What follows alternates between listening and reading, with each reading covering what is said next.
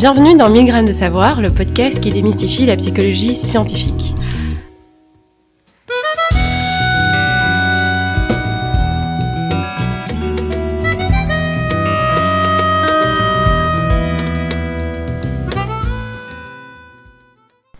La recherche, ça se passe aussi sur le terrain.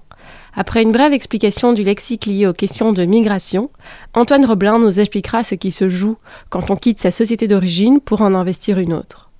On abordera également ce parcours du combattant et les différences observées dans l'accueil des différents réfugiés. Enfin, Antoine Roblin nous parlera de sa recherche en psychologie sociale et de l'outil qu'il a conçu avec plusieurs chercheuses et chercheurs, notamment Soa Aboud et Emmanuel Politi. Cet outil permet d'aider les équipes en première ligne dans les institutions d'accueil à améliorer l'accompagnement psychosocial de ce public.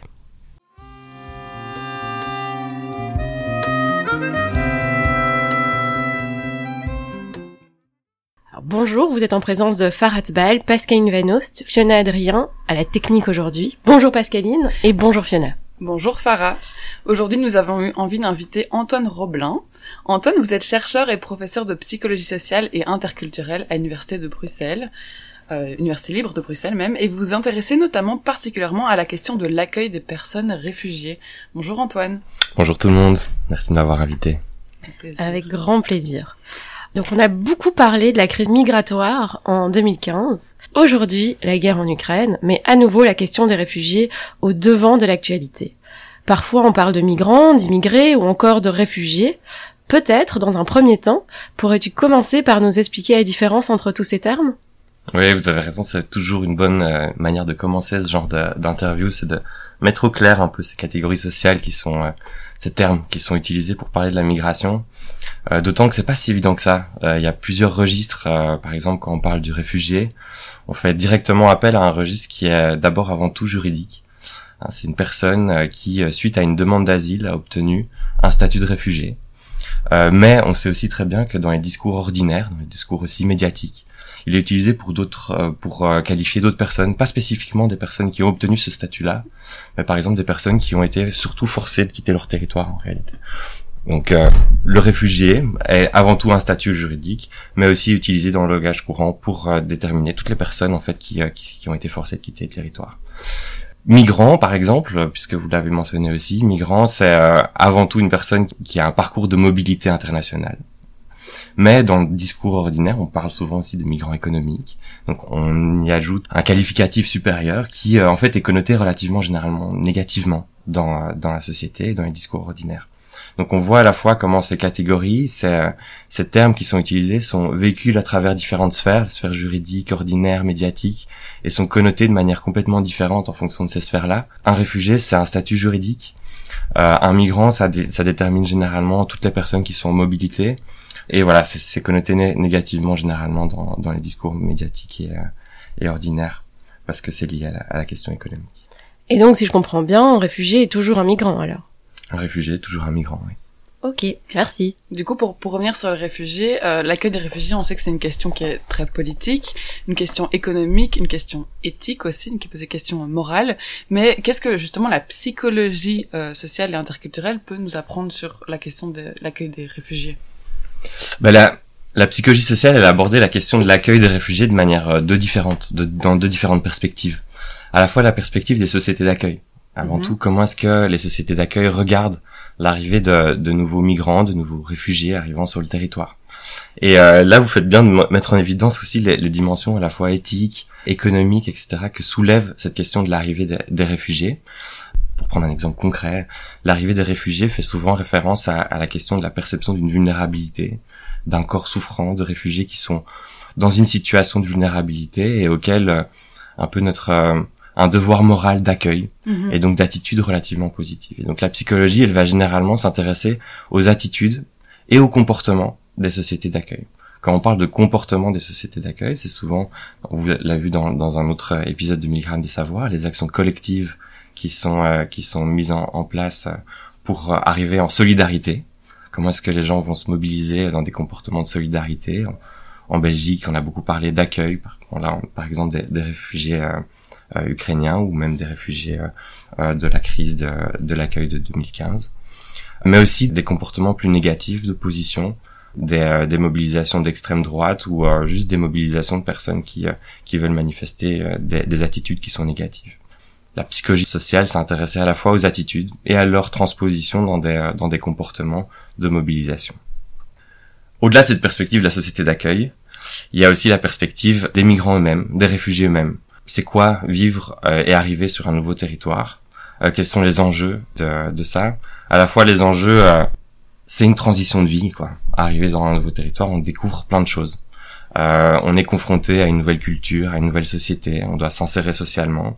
On doit faire face à toute une série de stress, des stress qu'on va parler acculturatifs, mais donc des stress du fait que voilà, j'ai toute une série de codes qui sont pas les miens, dans lesquels je dois vivre, mais des stress aussi euh, euh, qui sont liés à mon parcours migratoire, des stress liés à euh, l'administration auquel je dois faire face, etc. Donc la psychologie sociale et notamment à travailler sur la question de la résilience. Mhm. Euh, donc comment faire face à travers la mobilisation de ressources à tous ces stress-là pour maintenir une forme de bien-être psychologique. Donc ça veut dire euh, à la fois que la, nous, quand tu parles de la société d'accueil, ça veut dire que la psychologie sociale s'intéresse à la fois aux personnes qui voilà sont très militants dans les parcours, vont peut-être aider les réfugiés, mais aussi tout un chacun ses attitudes face aux réfugiés, c'est ça? Ouais, tout à fait. Mais par exemple, il y a des travaux qu'on a fait euh, récemment sur la question de la polarisation de la société. Je trouve que c'est vraiment important quand on traite la question de la migration, de la perspective des sociétés d'accueil. Euh, les sociétés d'accueil, pour le moment, sont de plus en plus polarisées. Ça veut dire quoi polariser Ça veut dire qu'il y a d'un côté des personnes qui se manifestent très positivement, on voit des élans de solidarité, mhm. et de l'autre côté, il y a euh, il y a des manifestations plus beaucoup plus virulentes qui se font entendre sur la question migratoire comme s'il y avait un clivage au sein de la société et on essaie justement de comprendre même dans qu'est-ce que fait ce clivage-là euh, dans les attitudes de tout un chacun euh, quand on voit que, que cette société est clivée sur la question migratoire.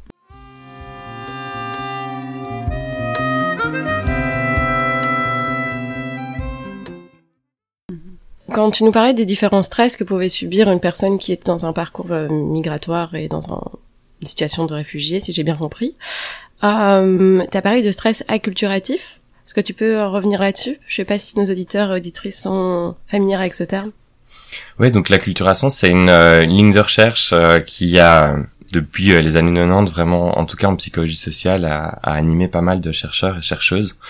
Euh, et le stress acculturatif, c'est euh, toute une série de, problématiques que rencontrent les personnes qui, sont nouvellement arrivées sur un territoire. Mais plus généralement, ça, peut faire référence même à la question de la discrimination, au fait même que je comprenne pas les personnes qui sont autour de moi. En fait, tout, autour de moi, il y a une série de codes culturels qui sont pas forcément ceux auxquels je dois faire face dans dans ma société d'origine ou là, là d'où je viens. Euh, et donc tout ça engendre euh, dans, dans, le contact. Donc la, la, culturation fait beaucoup référence à la question du contact entre deux sociétés, deux cultures, deux, euh, deux manières de vivre a priori différentes. Et donc quand j'arrive dans une société qui est pas forcément la mienne à la base et que je dois m'y insérer, eh ben je dois faire face à toute une série de, de problématiques qui est ouais la langue, le, la manière de me comporter qui est pas toujours les mêmes, les normes qui sont pas les mêmes. Ça amène à des formes de discrimination parfois, ça amène à des clashs, des, des, chocs culturels. Tout ça fait partie de ce qui est appelé euh, stress acculturatif, même si dans la littérature c'est pas toujours très clair euh, qu'est-ce qui est englobé dedans. Mais moi je le vois en tout cas euh, comme comme toutes ces séries de, de, stress qui sont liés tout simplement au fait, enfin tout simplement, qui sont liés au fait de, de vivre dans un endroit qui est pas forcément celui dans lequel j'ai vécu avant, et d'un point de vue culturel. D'accord. Et quand tu parles de choc culturel, justement, ce que je trouvais intéressant, c'est que tu soulignais le positionnement et de la personne qui est accueillie et de la société qui accueille. Parce que j'ai l'impression que dans le débat public euh, souvent on fait un focus sur la personne qui doit euh, faire sa place alors qu'en fait on se rend compte que c'est une dynamique et que la psychologie sociale s'intéresse justement à cette dynamique cette co-responsabilité finalement des deux parties. C'est ça. Oui tout à fait la, la, psychologie sociale a effectivement essayé de chercher aussi de comprendre comment est-ce que euh, des changements culturels pouvaient être amenés dans dans les euh, à la fois dans les sociétés d'accueil mais aussi euh, chez les personnes qui bougent. Et en essayant de comprendre aussi les attentes mutuelles qu'ils pouvaient avoir mais et les, les mouvements qu'il pouvait y avoir d'un point de vue des codes culturels et des normes mais des deux côtés effectivement. Et du coup pour bondir là-dessus quand une personne réfugiée arrive en Belgique comment elle est accueillie concrètement? Comment ça se passe? Alors c'est un petit peu un parcours du combattant quand même. Il faut bien se le dire que c'est un parcours qui est avant tout, dans un premier temps, très administratif et assez complexe. En Belgique, une personne qui veut obtenir une protection internationale doit d'abord aller à l'Office des étrangers, qui est l'administration qui s'occupe de l'évaluation des demandes d'asile. Donc, très schématiquement, elle, y va et elle dépose sa demande à ce moment-là. Euh, si elle le peut, parce que d'ailleurs parfois quand les, bureaux sont saturés, on voit des fils qui, apparaissent et, les gens attendent parfois plusieurs jours, voire plusieurs semaines pour pouvoir faire une demande d'asile. Et c'est d'ailleurs euh, une, réclamation du milieu associatif chaque année. Il y a des problèmes. Et donc même cette étape-là est, une problématique de, déposer une demande d'asile. Et donc il y a qu'un seul bureau qui se trouve à Bruxelles. Ouais, exactement. Ça veut dire que les réfugiés doivent constamment revenir à ce, enfin, dans ce lieu, euh, sachant qu'ils n'ont pas forcément les moyens de voyager ou de. Ouais, il y a que un lieu, c'est l'Office des étrangers à Bruxelles. Donc une fois qu'ils font la demande, ils sont euh, insérés dans le système d'accueil. Et le système d'accueil est composé à la fois de centres collectifs qui sont gérés par euh, par des institutions que sont euh, faits d'asile, mais aussi par exemple la Croix-Rouge, etc., qui sont sous-traités pour pour gérer les demandeurs d'asile tout le temps de leur procédure. Donc il y a à la fois des centres d'accueil qui sont collectifs, et il y a aussi des initiatives locales d'accueil, donc des plus petits, c'est des appartements, des, petits logements dans les communes qui sont disséminés sur le territoire. Euh, donc il y a de ces deux systèmes-là. Euh, on connaît beaucoup les centres d'accueil parce qu'évidemment c'est collectif, c'est plus euh, plus marqué, etc. Un, élément important dans, cet accueil, c'est que ça ça dure longtemps parfois. Le temps, euh, c'est un vrai enjeu pour les personnes qui font cette procédure-là. Ça dure, si ça se passe très très très très très bien, euh, peut-être six mois, sept mois. Et euh, j'ai rencontré dans mes entretiens des personnes qui étaient là depuis trois ans dans un centre, par exemple. Parce qu'il y a des demandes, on doit retourner à Bruxelles pour faire euh, les, entretiens auprès de l'Office des étrangers et des autres institutions qui évaluent la, la demande. Après, en fait, l'accueil est pas forcément fini, puisque une fois que la personne a obtenu un positif là, il y a un système d'accueil qui continue. Et c'est le système euh, dit euh, de plus d'intégration. Alors là, qui était anciennement, qui s'appelait le système d'accueil. Donc une fois que la personne a reçu son statut, une fois qu'elle a obtenu, donc si on, elle reçoit soit un positif, donc on dit vous, mhm. avez obtenu une soit un, un, statut de réfugié, ou en tout cas une protection internationale, et puis après, vous euh, vous êtes dans la société, donc vous devez trouver un logement, etc., un, trouver un emploi. Et pour ce faire, il y a tout un secteur associatif et un parcours d'intégration qui va être obligatoire pour les personnes euh, qui ont obtenu un séjour et qui sont là depuis moins de trois ans, qui est obligatoire en Wallonie et en Flandre, qui n'est pas encore à Bruxelles, mais qui va probablement le devenir. Et ce parcours-là, il est fait à la fois de d'un accompagnement socio-professionnel, d'un accompagnement dans l'acquisition de la langue, euh, mais aussi euh, toute une série de formations qui sont dites de citoyenneté, où on vous apprend euh, comment euh, vivre a priori en Belgique selon les normes, etc. Et c'est un parcours qui a été créé, pensé par les associations les, de défense des, des, droits des personnes réfugiées, ou bien c'est un parcours qui est pensé par les politiques? Comment est-ce qu'il est reçu par les migrants et le... Alors c'est un parcours d'abord qui est donné à toute personne qui arrive sur le territoire et qui a un, titre de séjour. Donc, pas uniquement les réfugiés, comme j'ai dit, il y a plein de plein d'autres types de migration. Ça peut être le regroupement familial des personnes qui sont venues après, mhm. ou les, études, le travail, etc. Il y a plein de voies migratoires différentes et toutes ces personnes-là se retrouvent dans les centres d'inc. Le parcours d'intégration n'a pas été euh, développé en concertation forcément avec euh, avec les associations de terrain je connais mieux le, parcours wallon parce que je, les accompagne dans cette réflexion autour de comment est-ce que les migrants regardent, voient, perçoivent ce dispositif d'accueil-là, ce dispositif d'intégration, d'inclusion sociale et socio-professionnelle. Et ça a été une transposition euh, assez directe de ce qui se passait en Flandre depuis des années, euh, sachant qu'il peut y avoir quand même pas mal de décalage. Bon, dans les pratiques, il y a aussi pas mal de, choses qui se font euh, au-delà de, ce parcours-là. Il y a des, marges de liberté, comme on dit, qui sont donnés aussi euh, d'une certaine manière aux centres régionaux d'intégration qui s'occupent de ces dispositifs d'accueil-là. Et donc si euh, cette première étape ou cette deuxième étape d'accueil, enfin du parcours d'accueil, on va dire, n'est pas n'aboutit pas, c'est là qu'on devient alors euh, sans papier. Non, alors le parcours d'intégration, il est obligatoire, mais si on ne le fait pas ou si on dépasse le, le, temps, on a juste une amende.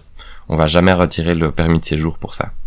Par contre, si effectivement après la demande d'asile, l'Office des étrangers considère que vous n'êtes pas éligible à avoir la, la protection internationale, donc vous n'avez pas le statut de réfugié, vous êtes de facto sans papier sur le territoire. Vous recevez généralement un ordre de quitter le territoire. Et si vous restez sur le territoire, vous êtes sans papier, donc en situation irrégulière. On peut aussi être sans papier si de base on fait pas la demande pour, j'imagine, de multiples raisons ou c'est quelque chose qui arrive euh, rarement? Oui, donc les sans-papiers, il y a des trajectoires qui sont vraiment très très différentes. Hein. Il y a des personnes qui ont décidé de ne jamais demander euh, papier sur le territoire. Il y a des personnes qui ont eu des papiers, dont euh, le permis de séjour euh, a expiré, et décident quand même de rester sur le territoire pour des raisons soit familiales, soit de travail, etc. Et donc il y a vraiment une grosse diversité au sein de ce groupe qu'on appelle sans papier, mais qui se réunissent autour d'une même condition, qui est le fait qu'ils sont en situation irrégulière sur le territoire.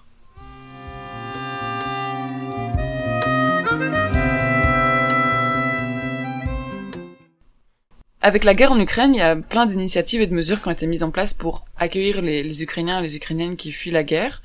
Et euh, beaucoup de voix ont déploré que justement ce traitement qui est réservé aux réfugiés ukrainiens et ukrainiennes n'est pas aussi réservé à d'autres réfugiés, par exemple les réfugiés qui viennent d'Afghanistan ou de Syrie ou d'autres pays de ces régions-là.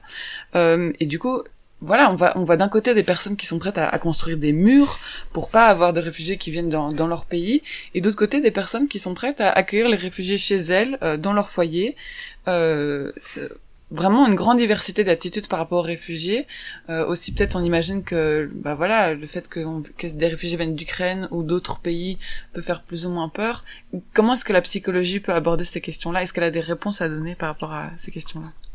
Donc la psychologie a quand même beaucoup étudié euh, la, figure du, euh, du migrant qui va être perçu comme plus légitime euh, qu'un autre. Il semblerait que les Ukrainiens soient, soient mieux, mieux perçus. Une première chose qui est souvent mise en évidence, c'est une forme de proximité culturelle. Les Ukrainiens et les Ukrainiennes sont plus proches culturellement. on parle souvent de la question de la religion, on parle de la question aussi de la présumée race des personnes. Euh, qui jouerait un, rôle assez fondamental dans les attitudes des, sociétés d'accueil euh, quand ils regardent euh, l'arrivée de nouveaux migrants. Mm-hmm. L'autre facteur avec les Ukrainiens et les Ukrainiennes, c'est c'est la dimension aussi européenne. Et la dimension, alors on va parler de identitaire. En fait, on fait peut-être partie du même groupe aussi. Hein, c'est pas quelqu'un qui vient de de l'autre bout du monde. C'est quelqu'un qui fait partie d'une identité qui est pas si étrangère que ça, pour nous, euh, qui peut être euh, invoqué, qui est l'identité européenne.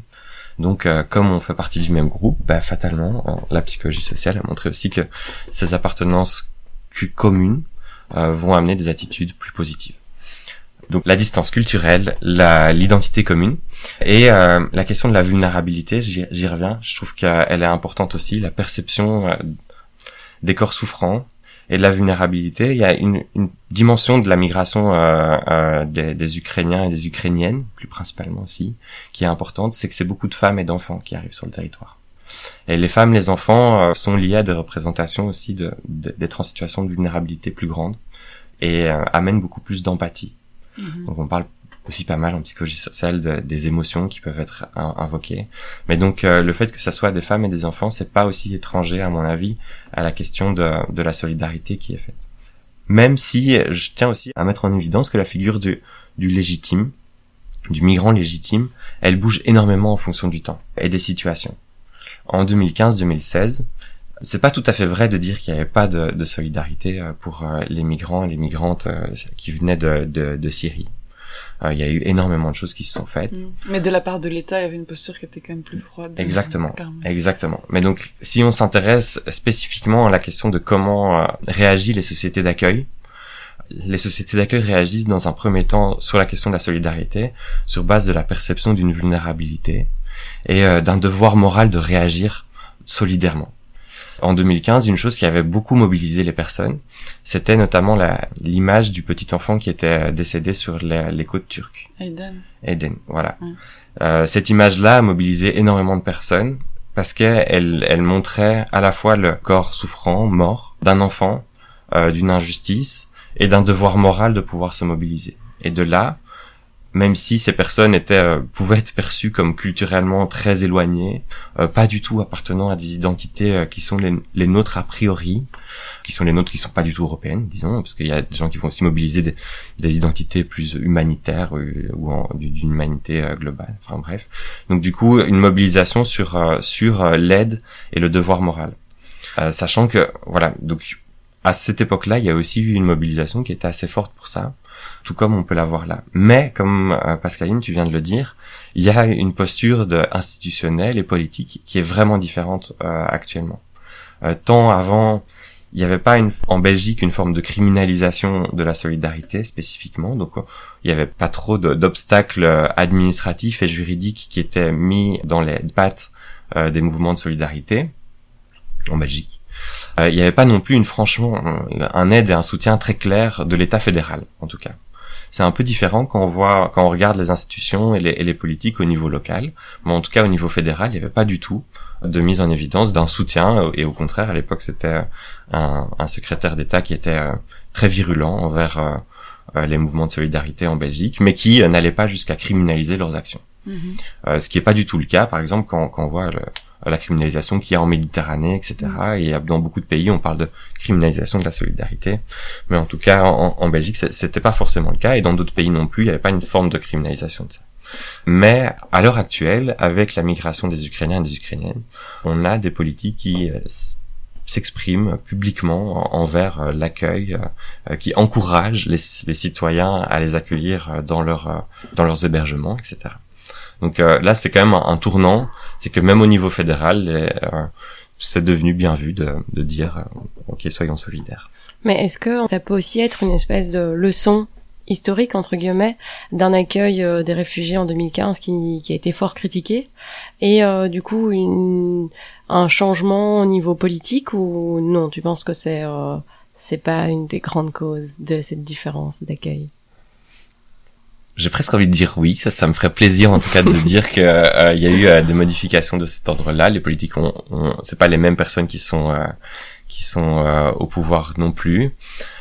À mon avis, en tout cas en Belgique, il y a eu un, un gros mouvement d'hébergement par les citoyens. Et en voyant que ça, ça fonctionnait bien, pour plusieurs raisons, les politiques en fait ont, pas forcément les, les capacités d'accueillir autant de personnes. Il faut savoir que le système d'accueil, je, je l'ai pas dit, mais il est tout le temps saturé. C'est tout le temps un, état presque d'urgence, euh, d'ouverture, de fermeture de place, etc. un peu partout.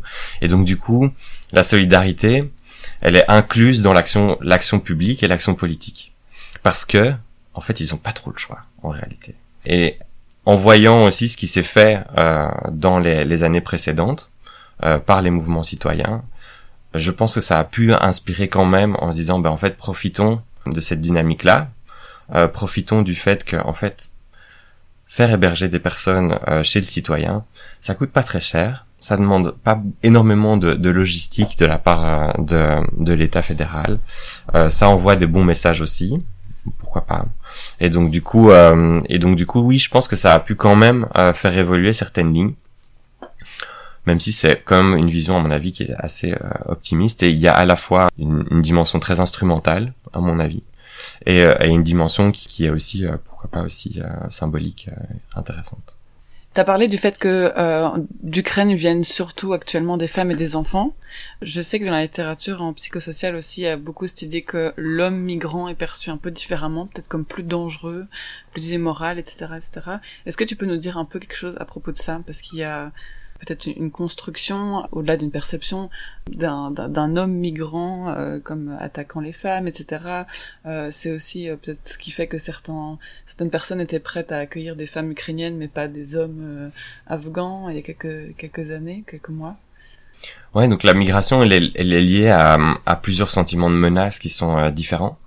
Euh, la littérature a tendance à, à, mettre en évidence au moins deux, deux sentiments de menace différents. Un sentiment à la fois symbolique, c'est ce qu'on a parlé, hein, tout, tout ce qui est d'ordre identitaire et culturel, les personnes vont arriver, vont changer notre façon de vivre, ou vont pas respecter tout ça, etc. Et euh, un sentiment de menace euh, qui peut être aussi euh, plus réaliste, qui va souvent dans la littérature être lié à des aspects économiques, Tu ils dis réaliste parce qu'on l'appelle la menace réaliste, mais Voilà. la- les deux menaces peuvent être euh, Exactement. d'une Ouais. certaine façon réalistes. Tout mais à fait. voilà. Oui. Donc exactement. Donc il y a la menace qui est dite symbolique, qui est liée à la à la, la culture et aux aspects plus identitaires, Mhm. et la menace qui est dite dans la littérature réaliste, qui est plus liée à des aspects économiques, mais qui peut être aussi liée en fait à, à des aspects plus sécuritaires euh, et euh, à la vision de, euh, de dans quelle mesure est-ce que l'ordre public va va continuer à, à être ce qu'il est, même s'il veut, c'est pas forcément toujours. Mais en tout cas, dans quelle mesure est-ce que euh, les nouvelles migrations vont participer à, à une menace sur dans l'ordre public? Et donc euh, là, la question de, de l'homme arrivant seul euh, suite à un parcours migratoire et venant de pays euh, dans lesquels euh, on parle souvent, par exemple, de, de rôles, de normes de genre, etc., sont perçus comme moins euh, moins respectueux, euh, ou en tout cas ne partageant pas soit les mêmes valeurs, soit les mêmes normes, euh, va être perçu comme plus dangereux. C'est des facteurs qui sont déterminants dans les attitudes et alors aussi les comportements d'opposition euh, des sociétés d'accueil, ces deux perceptions de menace-là.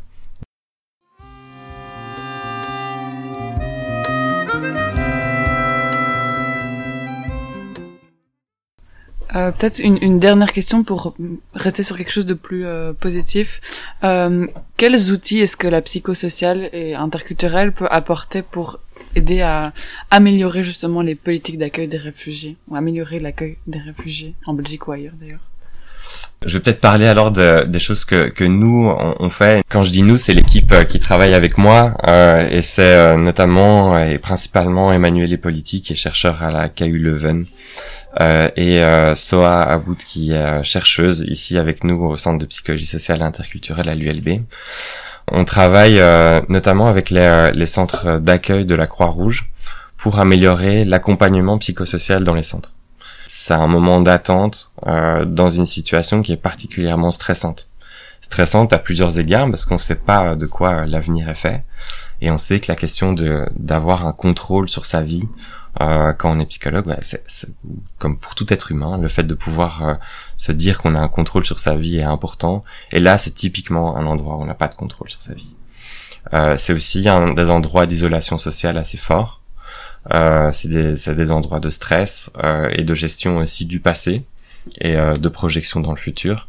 Et donc, on développe des outils pour aider les personnes qui sont censées les accompagner au jour le jour et qui sont pas forcément toujours bien outillées pour poser les bonnes questions, pour euh, aborder les bonnes thématiques au bon moment avec euh, avec ces personnes tout au long de leur procédure. Et là, la psychologie sociale, elle est vraiment armée pour euh, pour pouvoir donner des conseils par rapport à ça. Et, euh, et donc, on travaille main dans la main avec la Croix-Rouge pour essayer de d'au mieux euh, faire en sorte que cette cette procédure-là, étant donné toute la diversité des des personnes qui sont des réfugiés, qui sont euh, qui sont dans ces centres, d'essayer de trouver un- une manière de de d'améliorer leur processus de résilience par rapport à tous ces stress-là. Et euh, une autre manière, et là je travaille plus spécifiquement, euh, et c'est Soa Abou qui qui fait un gros travail de terrain là- là-dessus, c'est euh, dans les centres régionaux d'intégration où euh, on essaye de comprendre euh, non pas comment le, le parcours d'intégration est mis en œuvre, pas qu'est-ce qu'il y a dedans, etc. Ou qu'est-ce que les sociétés d'accueil aimeraient qu'il y ait dans un parcours d'intégration, mais euh, plutôt comment le, le parcours d'intégration est regardé par euh, le, le, le public. Euh, toutes les personnes qui sont primo-arrivantes, comment est-ce qu'elles regardent ce parcours d'intégration-là, quelles sont aussi euh, leurs trajectoires de vie, et comment ce parcours résonne comme une ressource ou pas du tout euh, dans ces trajectoires de vie-là? Donc il y a toute une réflexion aussi, là aussi main dans la main avec le secteur associatif, parce que eux, ils ont envie de savoir. Euh, ils ont envie de savoir euh, tout leur travail, euh, comment est-ce qu'il résonne avec euh, avec toute la diversité du public qui sont les leurs. Et donc quand vous me parlez d'outils, eh ben nous on, on développe une enquête avec eux pour euh, après développer des conclusions aussi sur quelles sont euh, peut-être les dimensions qui sont les plus importantes dans ces processus de résilience, que ça soit dans les centres ou que ça soit dans les, les centres régionaux d'intégration à travers le parcours d'intégration. Donc tu dis après, donc il n'y a pas encore de conclusion, de résultats euh, dont tu peux nous parler aujourd'hui.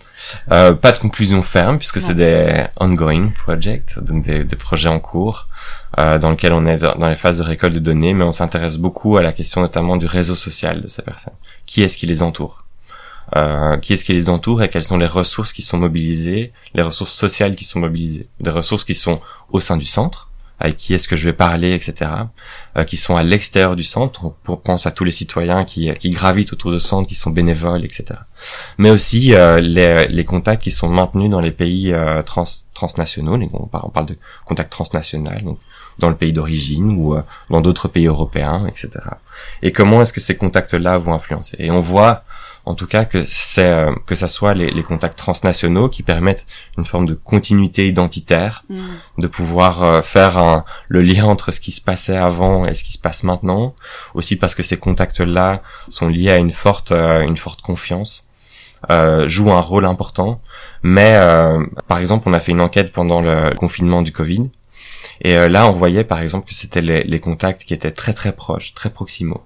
Donc les, les personnes euh, avec qui j'ai vraiment des interactions physiques, en qui, euh, qui, qui vont être déterminants dans un maintien d'une santé mentale et, euh, et d'une détresse psychologique moindre chez les personnes. Mm. Donc voilà, on essaie d'essayer de comprendre aussi les, les, les apports différenciés de l'ensemble de ces de ces de ces réseaux.